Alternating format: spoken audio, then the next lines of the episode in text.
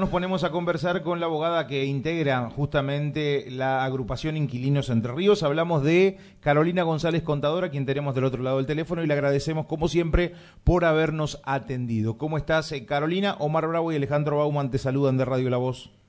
Hola, buenos días. ¿Cómo andan? A toda la audiencia, a ustedes, al equipo, ¿cómo va? Bien, bien, muy bien. Bueno, terminando, prácticamente cerrando el, el mes de octubre y empezando a proyectar un poco, no solo eh, eh, la finalización del año que se va a entremezclar con un montón de cosas, sino también el año que viene. Y nosotros lo poníamos recién como una suerte de termómetro semestral, anual, a veces hasta trimestral, que tienen quienes son inquilinos, o sea, quienes eh, no tienen una casa propia, una vivienda en donde habitar y que por supuesto tienen que avanzar en este periplo de buscar justamente un lugar por sobre todas las cosas para poder descansar, para poder eh, dormir. Bueno, contanos un poco cómo está la situación hoy y principalmente por estos datos que se han visto, a ver si son tan reales o este, distan un poco de esta situación el hecho de los montos que hoy se manejan justamente para acceder a un alquiler aquí en Paraná. Bien, Sí, sí, eh, como vos decías, eh, te quiero preguntar acerca de qué datos en particular me estás eh, refiriendo. Hablábamos, hablábamos concretamente de casi 50 mil pesos que se necesitan mensualmente para este, poder alquilar, lo cual en muchos casos es, es, más de un sueldo. Sí, va a depender de, la zona en la que nos estemos ubicando, pero sí, el, monto es alto y ni hablar si, o sea, eso para entrar a vivir a un departamento, una casa, un PH. Ahora, cuando uno empieza a alquilar, el monto sí es mucho mayor porque ahí tenemos un montón de, gastos, como a veces la comisión inmobiliaria, em, después tenemos, bueno, mes de depósito, que generalmente es un mes de alquiler, eh, el mes eh, vigente del alquiler, que también hay que pagarlo, eh, y bueno, si el contrato es un contrato que se formaliza y se sella en, lo que es ATER, ahí también tenemos otro porcentaje también que tiene que pagar el, inquilino y ahí se, se, complica bastante. La situación de los inquilinos realmente es una situación que, que es urgente de solucionar porque está muy complicado ser inquilino hoy en día. Carolina Omar te saluda, ¿cómo estás? Hola, buenos días. El tema, te voy a llevar más que nada un poquito más hacia atrás, ¿no? El tema de la tarea de ustedes, que tenía que ver con esa organización de inquilinos y en relación a la ley justamente de alquileres, a la presentación que se había planteado aquí en Entre Ríos, justamente creo que era el diputado US que daba cuenta también de alguna otra preocupación que tenía que ver con los alquileres. ¿Cómo quedó esto? Mira, lo que es la ley de alquileres a nivel nacional, en este momento está en un stand-by lo que es la modificación de esa ley. La ley sigue vigente y nosotros eh, bregamos por el cumplimiento efectivo de esa ley que tiene un piso mínimo de derechos para los inquilinos eh, y esa ley es muy beneficiosa para los inquilinos. Eso por un lado. La ley sigue vigente, así que hay que seguir acatándola, por más que las inmobiliarias por ahí eh, hacen caso omiso.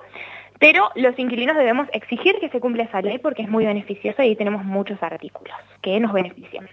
Por otro lado, a la situación a nivel provincial, lo que te puedo decir es que el proyecto sigue durmiendo el sueño de los justos, está ahí, eh, en un cajón. Eh, los diputados no lo han tratado, se ve que realmente no, no, no les debe interesar mucho la situación de los inquilinos, no deben caminar mucho la calle, la verdad es que no, habría que preguntarle a ellos porque no, no te puedo dar una respuesta. La, respuesta que te puedo dar es que está ahí. Pero, está ahí en stand-by también. Pero ustedes han tenido la oportunidad, me imagino, de hablar con algunos legisladores para ver el porqué de estar eh, durmiendo el sueño de los justos, ¿no? Donde prácticamente ni pasó a comisión, eso ni se ha tratado, ¿no? Ni se ha tratado, sí, sí. Mira, con el que más eh, por ahí tenemos contacto es con, quien presentó el, proyecto de, ley eh, y que lo impulsa, que es JUS, pero bueno, después de eso, con los demás diputados ninguno se comunicó. Eh, no sabemos si hay una fuerte presión del, del sector lobby inmobiliario o qué está pasando, porque la verdad es que eh, la situación del día a día eh, de los inquilinos es urgente y debe ser solucionada y la verdad es que esta ley de alivio inquilino que se propone a nivel provincial, en la cual em, lo, que, lo que se propone es que eh, los inquilinos no paguen lo que es eh, los honorarios em, por los honorarios por alquilar a través de una inmobiliaria que lo pague el propietario que es quien pide el servicio y por otro lado em, se propone la exención del impuesto al sello en ATER cuando uno quiere sellar el contrato. Bueno es todo esto es beneficioso para los inquilinos no no es contra nadie pero bueno evidentemente eh, algo está sucediendo que todo esto está paradísimo eh, bueno, te llevo entonces ahora a lo que es hoy por hoy alquilar, ¿no?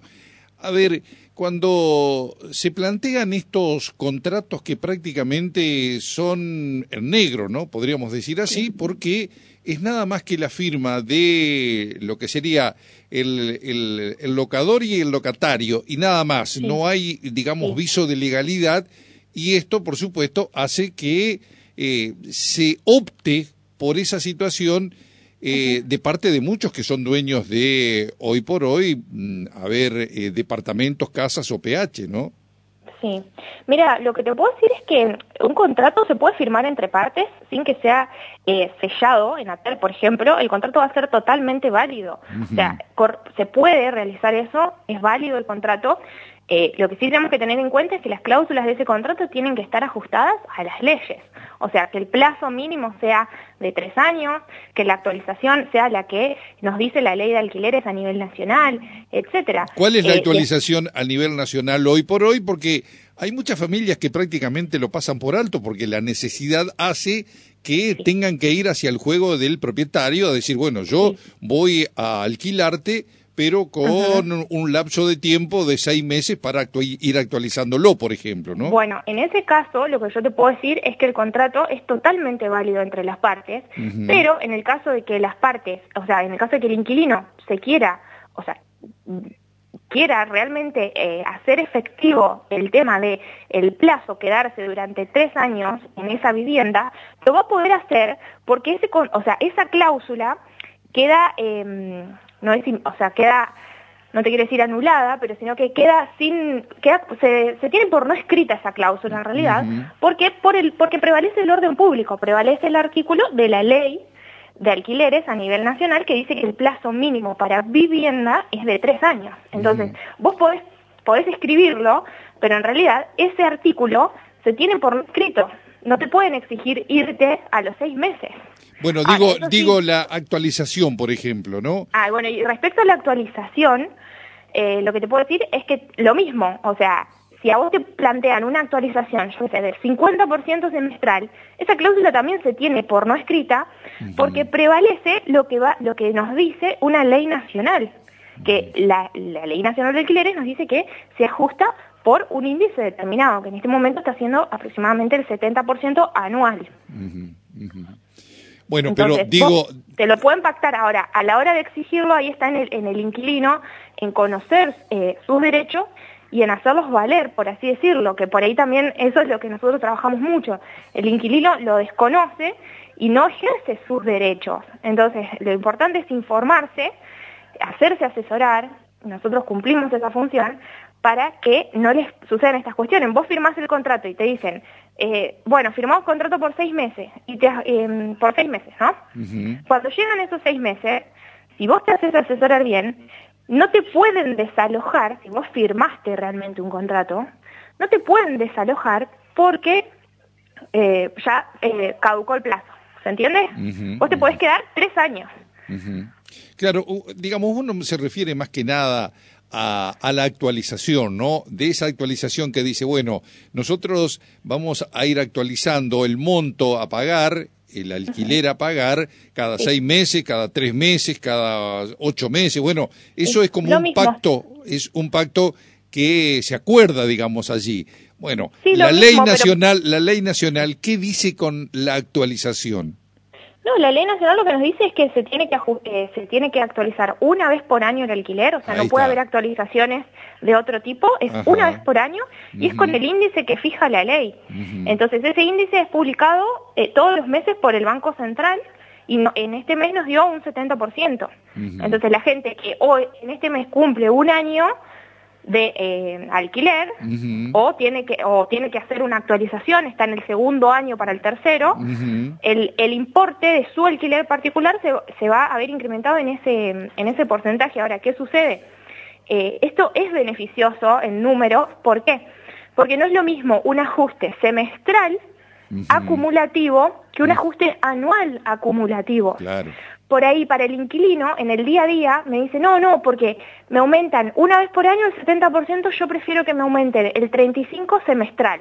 Pero cuando vos los ves, lo ves a eso en números, en los números, eh, es un 35 acumulativo, es un 35 sobre el otro, sobre el otro um, alquiler, digamos, y después y así se va acumulando. Entonces, no es lo mismo cada seis meses que cada un año. Si bien el salto es grande, pero vos pensás que tenés, estás pagando un año un precio, o sea, está pagando durante un año el mismo precio. Eso es un montón en, el contexto que tenemos hoy en día. Eh, Carolina, el tema de las eh, garantías. Uno va sabiendo que con el transcurrir del tiempo, eh, digamos, es cada vez más remiso aquel que quiere otorgar, si se quiere, una garantía, que quiere brindar una garantía estos seguros de caución, digamos, que existen, uno sabe que en distintas provincias, en la capital federal ocurre, eh, aquí en la ciudad de Paraná, ¿existen, se llevan a cabo? Sí, existen, pero es un instrumento poco usado porque es carísimo. Entonces siempre, eh, eh, primero que las inmobiliarias te dicen dos recibos de sueldo, que no sean jubilados, eso es lo que te digo que sucede en la práctica, que no sean jubilados eh, y dos recibos de sueldo de a partir de un determinado monto, a partir de 70 mil, 80 mil pesos mínimo.